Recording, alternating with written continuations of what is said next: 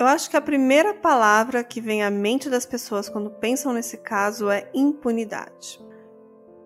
Esse caso nos faz pensar se realmente existe justiça e se a lei é capaz de punir um crime tão bárbaro, ou se é possível sair impune de um crime após uma interpretação diferente da lei. Esse é o Drink com Crime. Eu sou a sua host Carla Moraes. E eu sou a Juliana de Viziers.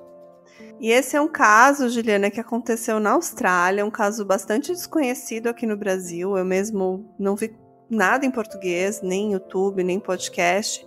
É um caso que me tocou bastante e eu resolvi trazer para esse canal.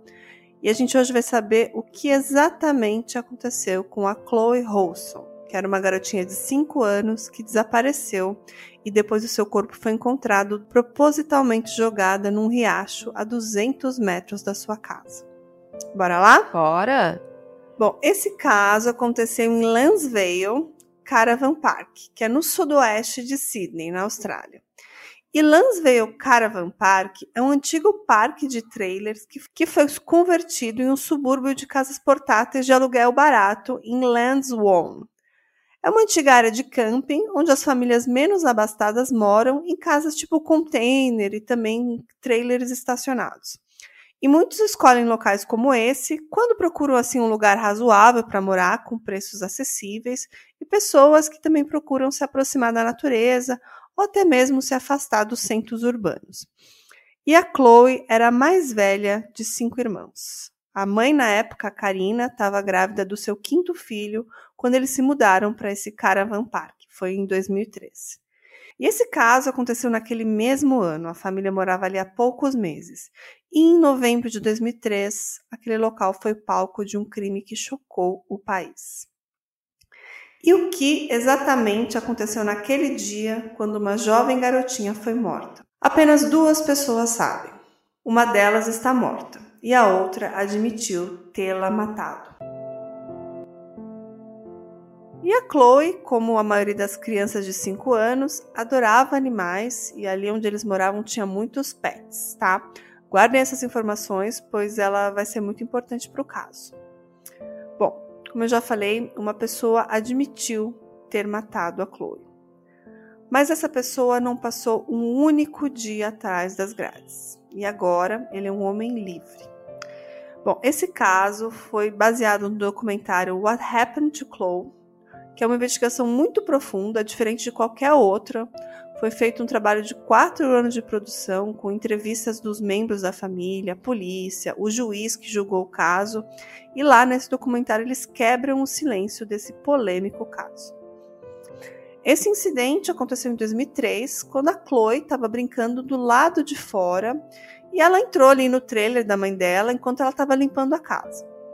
E a mãe estava assim com as suas tarefas, meio atarefada, e falou assim para Chloe sair para brincar, que ela queria limpar a casa. E como haviam diversas crianças ali, e era como uma comunidade muito pequena, Chloe foi lá brincar com os amiguinhos e também com seus irmãos, que também estavam ali. Mas em algum momento a mãe percebeu que a filha não estava ali nos arredores e, desesperada, ela perguntou para as crianças que estavam ali, para o irmão mais novo da Chloe, e eles responderam: O homem de cabelo amarelo pegou ela. Ele a pegou. Nossa, que desespero, né? Desespero da mãe, desespero das crianças que com certeza ficaram traumatizadas. Ai, gosto nem de pensar numa situação dessa. É. Bom, durante as buscas, muita coisa veio à tona, né? O Caravan Park, onde a família morava, não é nada como se pensava. Ali era um lugar onde a população mais vulnerável morava e o departamento de moradia local ali meio que arrendava algumas casas ali para as famílias e a família da Chloe era uma dessas, né, que recebia um auxílio e morava nesse local. E por ser um lugar muito simples e de fácil locação, ali também era encontrado todo tipo de gente. Pessoas que já cometeram crimes sexuais, prostitutas, drogados, traficantes de drogas e todo tipo de desocupado que pode imaginar morava ali pelo aluguel barato. Então, depois de conhecer um pouco ali a realidade das pessoas que moravam ali, a polícia então tinha uma longa lista de pessoas para investigar com diversos históricos diferentes. E alguns com uma longa lista criminal também. Ficava sendo um lugar perigoso, né? É, então, assim, aparentemente é bem bonitinho. Eu vi fotos, são vários tra trailerzinhos. É uma área verde, tem lago, tem tem assim lugar para as crianças brincarem, parquinho. Então parecia um lugar interessante para uma família. Só que não, né? Justamente por ser barato, tinha gente todo quanto é tipo, né? Tinha uns ermitões que moravam lá, umas pessoas que eram usuárias de droga, prostituição. Então, assim, isso rolava, mas assim, não abertamente, sabe? Mas quando você ia investigar o histórico das pessoas que moravam ali, ali tinha uma ficha criminal ali, né? É, bem perigoso. Bom, e a mãe, ela deu várias entrevistas quando a menina desapareceu e ela disse se arrepender amargamente de ter falado para a menina brincar do lado de fora daquele dia. Ela, sabe aquela coisa de mãe, assim, ai meu Deus, eu quero terminar essa faxina logo, vai brincar com seus irmãos, me deixa aqui um paz um pouquinho. Foi mais ou menos essa atitude que ela teve, sabe? Sim, né? Ela vai ter um remorso que ela não é culpada e mesmo assim ela vai ficar com remorso. É, e parecia ser um lugar razoavelmente tranquilo, né? Então, assim, mas a mãe sente essa culpa, essa amargura, né? Porque ela não imaginaria os riscos que a filha realmente corria, né? E naquele mesmo dia que ela percebeu o desaparecimento da garota, ela alertou, alertou a polícia e um batalhão de policiais chegou, bateu em todas as portas das vans, dos trailers, das casas portáteis que ali existiam. Pelo menos teve apoio da polícia e centenas de pessoas se uniram nas buscas. A mãe, na época, deu várias entrevistas à família e tinha um helicóptero sobrevoando a região e até mesmo aqueles sensores de calor eram usados nas áreas vegetadas, tentando encontrar algum sinal da garotinha e a movimentação era muito grande. Naquele dia, algumas imagens de segurança foram catalogadas, né? Que existiam algumas ali no local. E nela é possível ver a Chloe brincando com os irmãos mais novos, com outras crianças do bairro, perto de uma área ali onde tinha uma caixa de correios do complexo, assim, onde todas as pessoas pegam suas cartas, né? Mas não tinha nenhuma outra imagem da Chloe do, ou do que teria acontecido com ela, assim, não, não se sabia onde ela estava depois dessas imagens. É, não aparecia nada da Chloe na câmera, né? Ex nada. Exatamente, sem nenhum Entendi. adulto, assim, sem nada assim atípico. E aí começaram as buscas, assim, por toda a região, pelos lagos, pelas casas, a polícia entrando nas casas das pessoas, perguntando. E somente no segundo dia de busca surge um grito naquela multidão de voluntários. Era o tio da Chloe, o Dwayne Kane. Ele disse que ele estava participando ali das buscas, andando pela região, quando algo extraordinário e inexplicável aconteceu. Ele explicou que aquilo não era uma coisa racional, mas que ele sabia que ela estava por ali. Então ele estava assim, tipo, numa trilhazinha e ele olhou assim para trás de um barranco e aí tinha uma, uma escadinha que levava para uma outra trilha perto de um riacho. ele foi por ali, ele caminhou alguns minutos sozinhos e depois ele afirmou que meio que a Chloe dizia para ele no seu subconsciente que ela estaria naquele local. Bom, minutos depois, o Duane, o tio da Chloe, que era um homem ruivo, bem ruivo, com cabelo bem alaranjado, ele grita e chama os policiais e fala: Eu achei ela, eu achei ela. Coitado. E ele gritava assim, tem cenas dele vomitando, passando mal, falando com os policiais, tudo isso em frente às câmeras, né? Porque ali o local estava cheio de repórteres e câmeras, justamente porque era uma comoção muito grande. E naquele momento o corpo da garotinha tinha sido encontrado. E tudo era bem estranho, porque aquele local ele já tinha sido visitado por diversas vezes por policiais, por voluntários, e o corpo dela, tudo indica que não estava naquele local no dia anterior. E como que de repente o tio dela encontra ela ali? Bem suspeito, né? Coincidência demais. Ele vai ser o principal suspeito agora. Bom, o corpo estava na beirada do rio, ali num barranquinho. E haviam sacolas plásticas envoltas na cabeça da menina.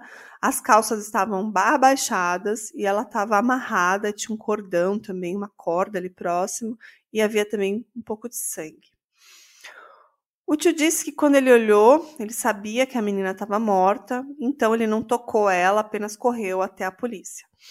E naquele momento, ele se tornou um suspeito, ainda mais sendo o tio dela, né? Apesar, como a gente sabe, né?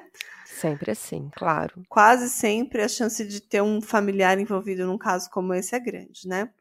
é, obviamente, agora ele é o principal suspeito. Como assim? As pessoas revistaram, procuraram uma menina e vai lá o tio e sabe onde tá?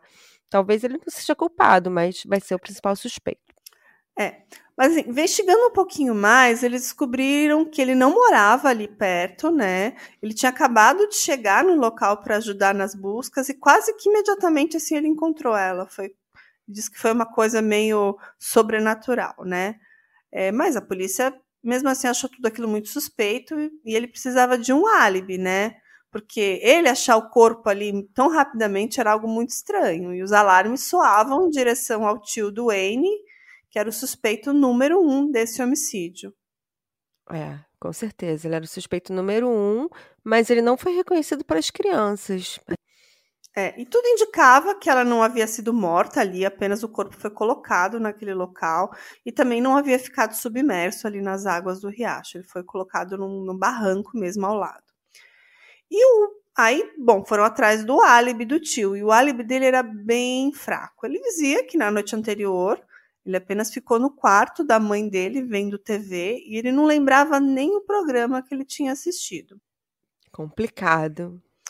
E a polícia continuava achando aquilo tudo muito suspeito, ainda mais quando eles viram uma coisa. Eles acharam uma foto da garotinha Chloe na carteira do Duane. E eles ficaram se perguntando por que, que ele teria uma foto da Chloe na carteira e não dos outros sobrinhos, né? Afinal, ele tinha mais quatro sobrinhos, na verdade, mais três, né? Que a Chloe era a quarta, ela estava grávida do quinto e outros sobrinhos também de outros irmãos. Então, ele admitiu que ele tinha aquela foto porque o relacionamento entre a Chloe e ele eram muito próximos. Mas ele também disse que não via a garotinha já tinha algumas semanas e que da última vez que ele a viu, houve uma grande briga com a mãe da Chloe, que ele meio que mandou ele embora dali, falou que ele nunca mais pisasse na sua casa. Então, assim, tudo isso era ainda mais suspeito, você concorda? Concordo. Ele, ele, ele está ficando cada vez mais na mira da polícia. Ainda por cima agora, brigando com a mãe da menina, suspeito número um. Bom, o Duane, ele foi levado sob custódia, mas ele negou, negou qualquer envolvimento, ele deu as peças de roupa que ele usava, o sapato, DNA, tudo mais. E depois de um tempo, investigando ali o corpo da garotinha, eles encontraram uma sacola plástica que estava na cabeça dela e nessa sacola plástica tinha uma digital. Mas essa digital não era do tio. Hum. Bom, então vamos voltar. Já tinha DNA nessa época? Tinha. Vai ter algumas evidências mais para frente, tá? Mas assim, o caso, o desenrolar foi, foi rápido desse caso, até que no geral, sabe? É, não precisaram de tantas investigação porque conseguiram achar provas bem interessantes. Eu vou falar vou falar daqui a pouquinho. Bom, voltando ao dia do desaparecimento, né? Antes do corpo ser encontrado. As buscas seguiram dia e noite, até que no início da madrugada, na primeira noite, houve uma pausa ali nas buscas, né? Já era mais de meia-noite.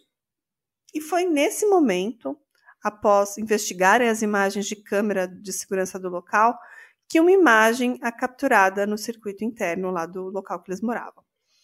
Um morador, de forma bem sinistra, sai de casa ali em plena madrugada e as imagens captam ele com uma mala nas costas, bem grande, como aquelas malas de academia, assim, de tecido, mas bem grandona. E era um pouco depois da uma da manhã. O local estava deserto e na imagem é possível ver claramente ele saindo a pé para a entrada principal com essa mochila nas costas, com essa mala de uma alça só, né? E seria esse então o homem de cabelo amarelo que sequestrou a menina, né?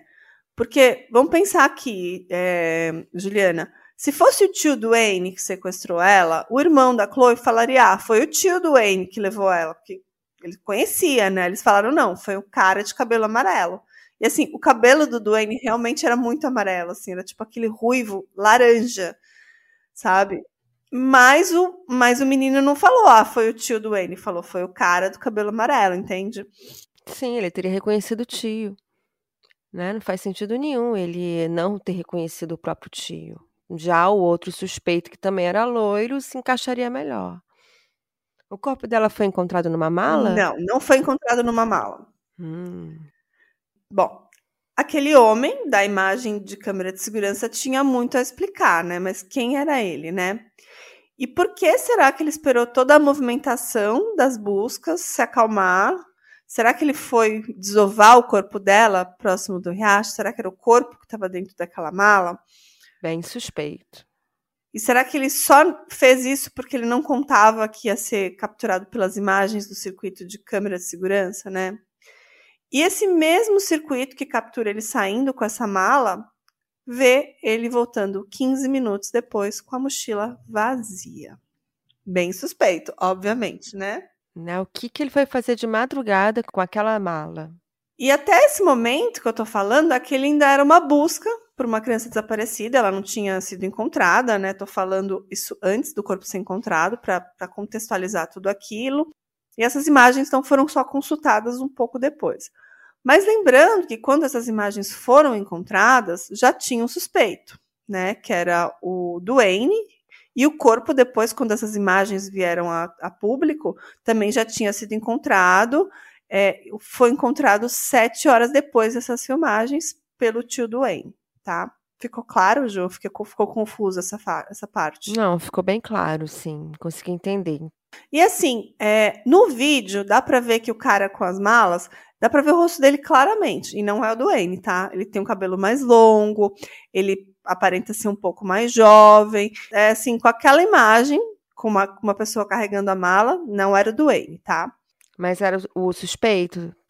O nosso segundo suspeito? Sim. Eles identificaram aquela pessoa nas imagens de segurança como uma pessoa chamada Timothy Kozowski. O Timothy era um homem cuja a digital era compatível com a encontrada na sacola de plástico que estava junto ao corpo. Ah, bingo! O nome dele era Timothy Edward Kozovich e ele vivia no mesmo lugar, o mesmo local que a Chloe, apenas alguns metros da casa da família da Chloe. Mas aquela digital podia estar naquela sacola por diversos motivos, né? Ele poderia, tipo, trabalhar no mercado, embalando compras, por exemplo. Ele pode simplesmente ter jogado fora e aí foi com a sua digital e alguém pegou aquela sacola, né? Então, assim, essa era a evidência que tinha contra o Timothy nesse momento e o vídeo que ele saiu de madrugada com uma mala. Bom, a polícia imediatamente vai atrás dele, mas ele não está em casa. Mas ele logo é encontrado na casa de familiares e é levado para a delegacia. E lá ele diz que não sabe de nada, que ele ficou em casa vendo Simpsons na TV, que ele fez um jantar ele parecia muito confiante, ter respostas para tudo, até que ele foi confrontado com as imagens da câmera de segurança, que mostravam ele naquela madrugada, com uma mala, enquanto ele era entrevistado. É, o que, que ele falou que tinha na mala? Qual foi a explicação dele? Ele disse que ele tinha saído para jogar bola. Que aquela era uma mala que ele estava carregando equipamentos esportivos, sabe? Mas ele voltou 15 minutos depois. Que partida de futebol rápida é essa, né? É, não tem cabimento essa partida de futebol. Enquanto ele era entrevistado, onde ele morava era feita uma grande perícia, né? A procura de DNA, de digital, qualquer vestígio da passagem da garotinha por ali. É, enquanto ele estava na polícia, eu já falei, ele negava qualquer coisa, mas durante o depoimento ele fala algumas coisas interessantes. Ele fala que ele não gostava de crianças, que elas incomodavam ele demais, que ele vivia reclamando com as crianças, que elas faziam muito barulho, que ele fechava a porta ali, mandava elas embora. Como que ele, se ele fosse assim, um cara que não tivesse o menor interesse em crianças, que ele queria apenas um pouco de paz, né? Que ele jamais faria alguma coisa com a Chloe. Mas ele disse também que às vezes algumas crianças que eram mais simpáticas, que ele tinha mais simpatia, apareciam na van dele para brincar com o seu gato. Ah, o bichinho de estimação que você falou. Ele foi muito convincente ali no seu depoimento, muito coerente, tanto que a polícia imedi imediatamente liberou ele. A polícia disse que não tinha nada contra ele para mantê-lo preso. Bom, então, é realmente é muito suspeito você ter as crianças não terem reconhecido o tio, e aí você tem um outro homem loiro com uma mala que ele estava levando alguma coisa na madrugada e que 15 minutos depois ele voltou sem, né, aonde ele teria ido com, com essa mala. E esse homem ainda por cima deixou a digital na sacola onde a menina foi encontrada. Pode ser ter outro, outro motivo? Pode, mas é muito suspeito. Exatamente. O tio Duane ele seguia sobre custódia, mas apenas 50 minutos depois que liberaram o Timothy, a polícia acha algumas provas que o incriminam e tudo mudaria. Já era dia 9 de novembro de 2003 e na van C27, onde o Tim morava, eles acharam uma evidência minúscula, minúscula, mas que indicava que a Chloe esteve ali. Era um adesivo minúsculo, quadradinho, com um desenho de um coração, um sticker, né? Sabe aqueles que a gente tira do caderno e começa a colar, que vem nos cadernos? Sei, tipo aqueles adesivinhos, sei. né? E ela tinha alguns nas roupas no momento do desaparecimento, e o mesmo adesivo também foi encontrado no corpo da garotinha, lá na beira do rio. Hum, muito suspeito. E dentro da van do Timothy, no- do, do trailer dele, né? Então É. as buscas se intensificaram ali, porque eles já tinham uma evidência que ela esteve ali, né? E quanto mais eles procuravam, mais eles achavam itens relevantes. Eles acharam uma mala cheia de peças de roupas sujas de sangue.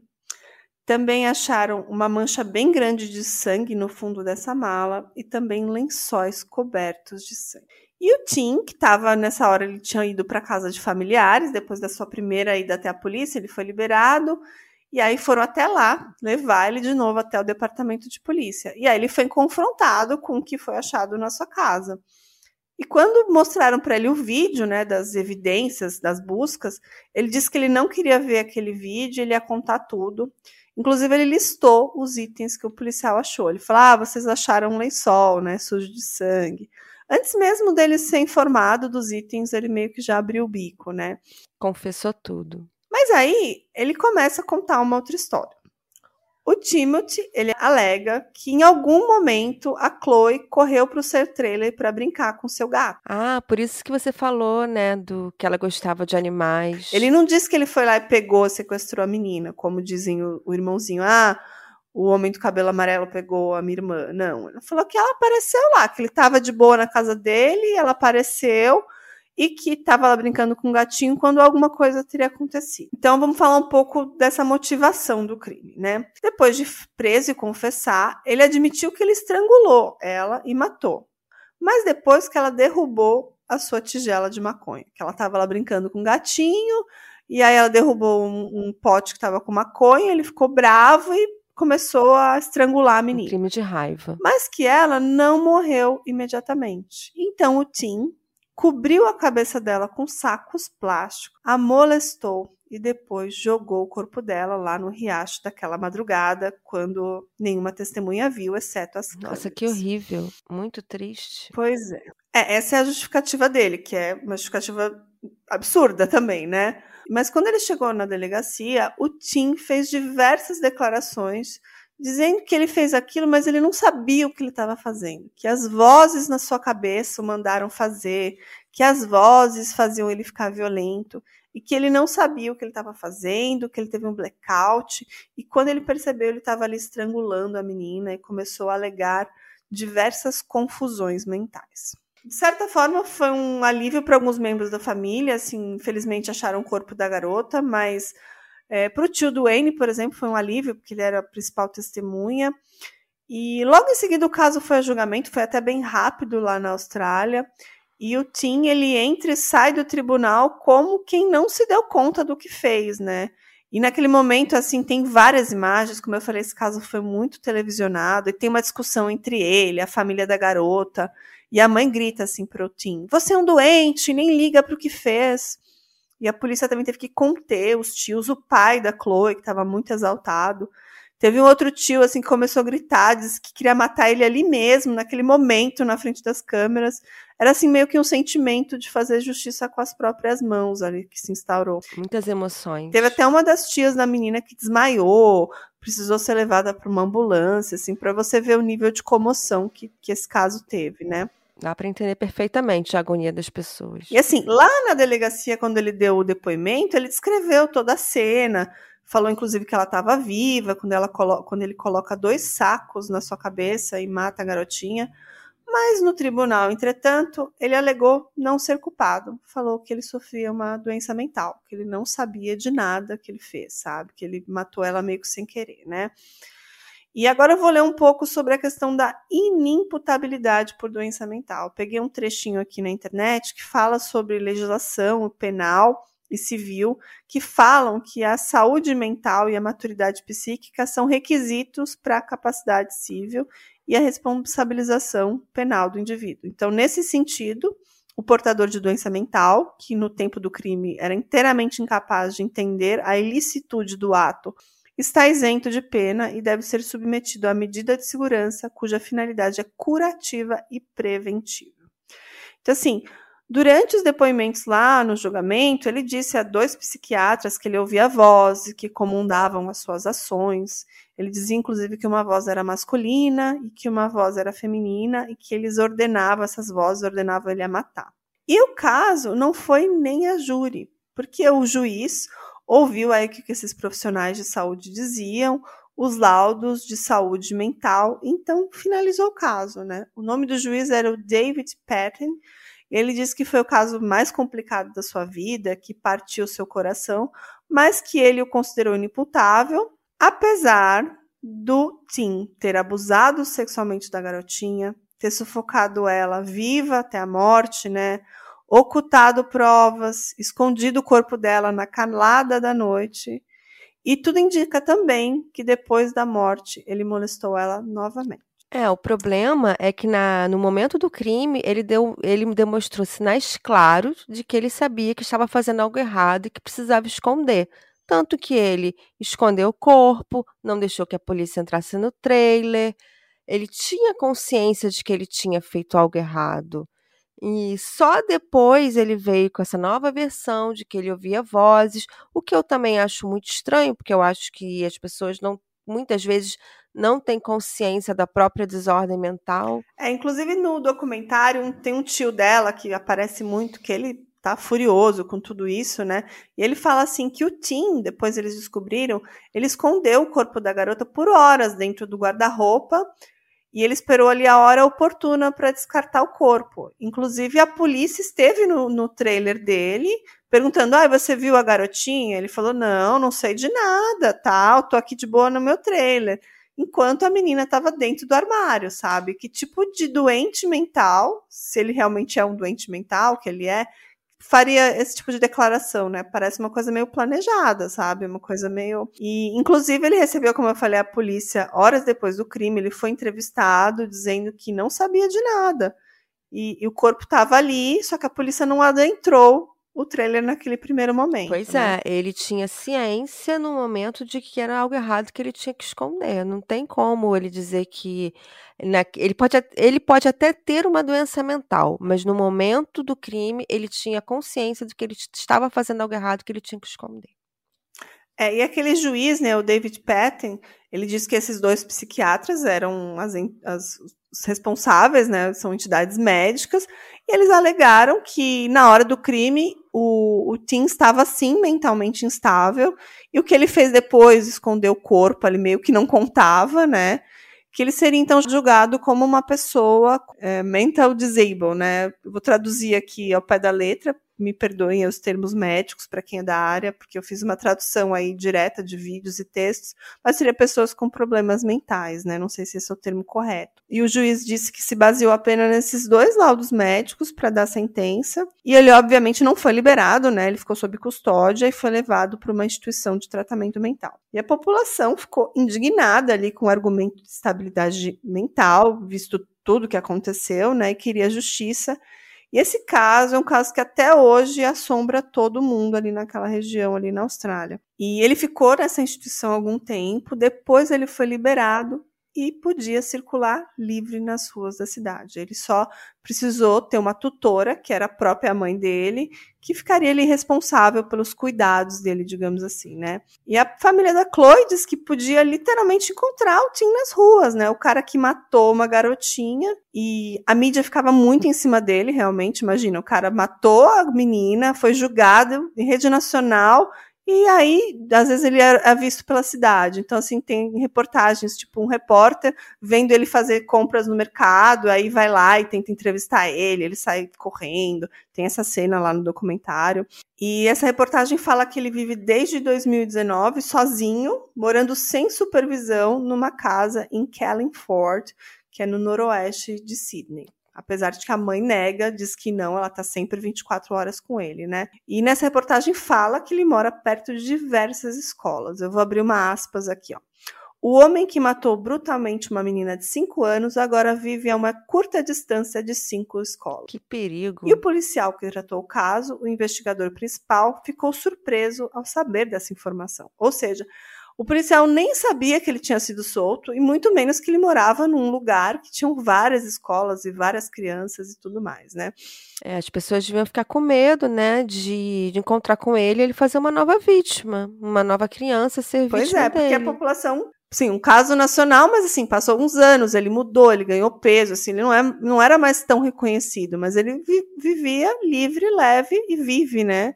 Livre, leve e solto naquela comunidade. Tem um outro momento que um outro repórter tenta entrevistar ele, e ele meio que quase parte para agressão com esse repórter.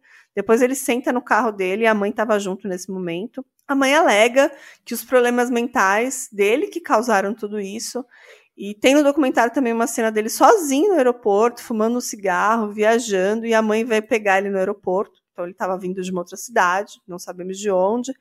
E quando ele percebe que ele está sendo filmado, ele fica nervoso, a mãe aborda o câmera e a mãe começa a tentar explicar, né, que o, o Estado foi negligente, porque o Tim era um cara com problemas de saúde, que ele tinha vários episódios de problemas mentais antes de matar a Chloe, que ela inclusive tentou internar ele para tratar uma possível esquizofrenia apenas duas semanas antes do crime. E muito disso foi usado pela defesa ali, a alegação dos problemas mentais, mas enquanto a mãe ali tenta colocar a culpa no Estado, ela deixava o filho morar sozinho, num lugar cheio de crianças, como ele mora agora, né? Depois que ele cumpriu, entre aspas, aí a sua pena, né? Que ele ficou um tempo e agora ele tá morando sozinho também, um lugar cheio de crianças, que era a mesma coisa que ele fazia antes, né? Porque a mãe sabia dos problemas dele e ele morava lá nesse lugar, né? Ele não recebia nenhuma assessoria do, esta do Estado? Bom, a verdade é que antes do crime, realmente, desde 99, ele apresentou vários episódios de instabilidade mental, mania de perseguição, atitudes agressivas. E, inclusive, no ano de 2000, o próprio pai prestou queixas contra ele depois de ele jogar um café quente contra na, na cara dele, assim, né? Caramba! E em 2000, que violento. Pois é. Em 2002, ele até ficou numa instituição mental, mas por apenas cinco dias e foi liberado. E ele também usava drogas, às vezes, ele já foi pego até sem roupa, andando pela cidade, pela polícia. Então, assim, realmente o Tim era um garoto problema, sabe? Mas ele. Mas a, até aí, ele ser um garoto problema, ter uma instabilidade mental e dizer que matou uma garotinha num momento de instabilidade, depois ocultar esse crime, acho que são coisas bem diferentes, né? É. E depois disso tudo, né, a gente ficou sabendo também que até a própria irmã do Tim foi presa depois de botar fogo numa casa onde o ex-namorado dormia, depois que ela brigou ali com ele. E ele acordou ali com o alarme da casa tocando, o alarme de incêndio, mas ele conseguiu escapar, mas a casa foi consumida por chamas. Nossa, família boa, hein? Bom, e ela também alegou instabilidade mental, mas olha só, ela foi presa, ficou dois anos presa com esse incidente aí. E, bom, eu vou falar agora o nome do documentário, que é What Happened to Chloe. É um documentário do canal Seven News Spotlight, lá da Austrália, e tem completo no YouTube. Então, quem quiser procurar What Happened to Chloe, o que aconteceu com Chloe, é um documentário bem emocionante, tem relatos das amigas dela de infância, da família, do tio, da mãe. É bem emotivo e é um caso que faz a gente pensar nessa questão da impunidade, da imputabilidade por questões mentais. É, é complexo, né? O que, que você acha, Ju? É, eu acho que esse caso leva a várias discussões relevantes sobre quais são os critérios para imputabilidade e, e, acima de tudo, é um caso muito triste também, que envolve muita dor, muita, muito sofrimento da família. E eu acho importante a gente discutir esse tipo de caso, sabe? E, enfim, né? Eu acho que hoje eu vou dormir chorando por causa da Chloe, mas valeu a pena conhecer essa história. Com certeza. Isso é uma das coisas que a mãe justifica, né? Ela faz um apelo muito emocionante lá no documentário que fala assim: eu queria ver ele numa cadeia, de verdade, porque eu realmente não acho que ele é um cara que cometeu esse crime num ato de que ele estava fora de si, sabe? Que ele ouvia vozes. É, ele não deveria estar solto porque ele é um risco à sociedade. É, sei lá, ela acha que tudo foi meio planejado. Pô, o cara mentiu descaradamente para a polícia. Não, eu tava vendo. O que, que você fez ontem? Eu tava vendo Simpsons na minha casa, eu fiz um jantar, sabe? O que, que você foi sair com aquela mala de noite? Não, eu fui jogar bola. Então, assim, tudo para ele ele tinha uma resposta, sabe? É, é muito difícil acreditar que, que ele fez aquilo no momento de estabilidade mental. É, não sou da área de saúde, se eu estiver falando uma grande bobagem, eu peço desculpas, mas assim, tudo isso realmente causou uma comoção muito grande lá na Austrália. A família ainda está inconformada. Muitos ali é, não querem que ele fique na sociedade, convivendo em sociedade, obviamente, mas ele tá, tá livre, tá fazendo a vida dele. Tem várias imagens dele uhum. passeando no aeroporto, no mercado, no shopping, fazendo compras, vivendo a vida dele como uma pessoa normal. Muito triste esse caso. É, quando questionada, a mãe pergunta assim: ó, porque como você me garante que o seu filho não é um perigo para a sociedade? Ela fala: ah, é porque eu conheço meu filho, porque eu sei onde ele está o tempo todo, porque eu dou os medicamentos para ele. Aí até uma, uma, outra repórter fala assim: ah, mas naquela época você você não sabia o que seu filho fez, né? Naquela época, quando ele matou a Chloe, você também dizia que sabia de tudo e não sabia, né? Então, assim, é, é difícil, né? Saber que esse cara está em sociedade. Ele, aparentemente, ele toma algum medicamento, ele, ele tem tido um acompanhamento, mas ele também está livre, leve e solto. Ele viaja, ele anda pela cidade sozinha, sozinho. Será que a mãe sabe o tempo todo onde ele está, o que ele está fazendo? Claro que não, ele é um adulto, né? Já é um cara de, um, de uma certa idade, acho que já deve ter uns 40 anos e vive a sua vida, né? É lamentável. É Realmente esse cara deveria estar preso, ou pelo menos dentro de uma clínica, né, isolado da sociedade, porque ele vai ser sempre um risco para de fazer novas vítimas. Então, ele realmente é muito complicado deixar esse ser humano solto. Pois é, e é uma sensação de impunidade, de certa forma, né? Que um caso que foi julgado muito rápido, ele foi colocado nessa instituição, mas também pouco tempo depois ele foi liberado, e aí tem essa sensação de impunidade. Gostou do episódio de hoje, Ju? Adorei. Triste. Muito bom, muito triste, mas muito legal. É, vamos aproveitar e convidar nossos ouvintes para seguir a gente nas plataformas, né? Seguir a gente também nas nossas redes sociais, no arroba Drink com Crime no Instagram. E também ouvir a gente pela Aurelo, né, Ju? Isso, a única plataforma que remunera os podcasts por cada clique, por cada episódio ouvido. E você também pode apoiar a gente lá no Orelo com qualquer valor, acho que a partir de cinco reais, se eu não me engano. Você pode ajudar esse podcast a continuar crescendo e trazendo cada vez casos mais legais. É isso aí?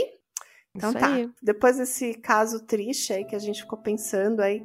É difícil falar desse tipo de caso, né? É, muito complicado. Esse realmente é, um, é, aquele tipo de caso que deixa a gente deprimido, deixa a gente muito triste, mostra o pior do lado humano mas é necessário falar disso.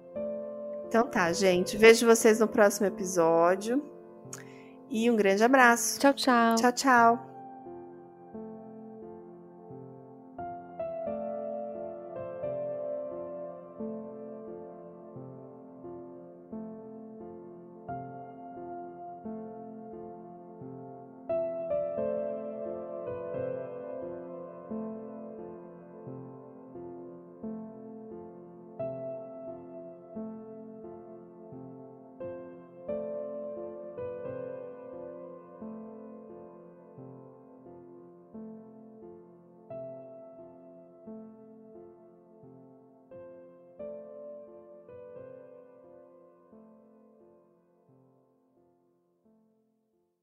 Hey, você se interessa por crimes reais, serial killers, coisas macabras e tem um senso de humor um tanto quanto sórdido? Se sim, você não está sozinho. Se você precisa de um lugar recheado de pessoas como você, venha conhecer o podcast Pátria Amada Criminal. Todas as semanas tentamos entender o pior da humanidade. Nesse processo a gente ri, chora, fica brava, fofoca, porque afinal de contas é assim que a gente fala quando está entre amigos. Suas novas melhores amigas trevosas estão aqui no Pátria Amada Criminal.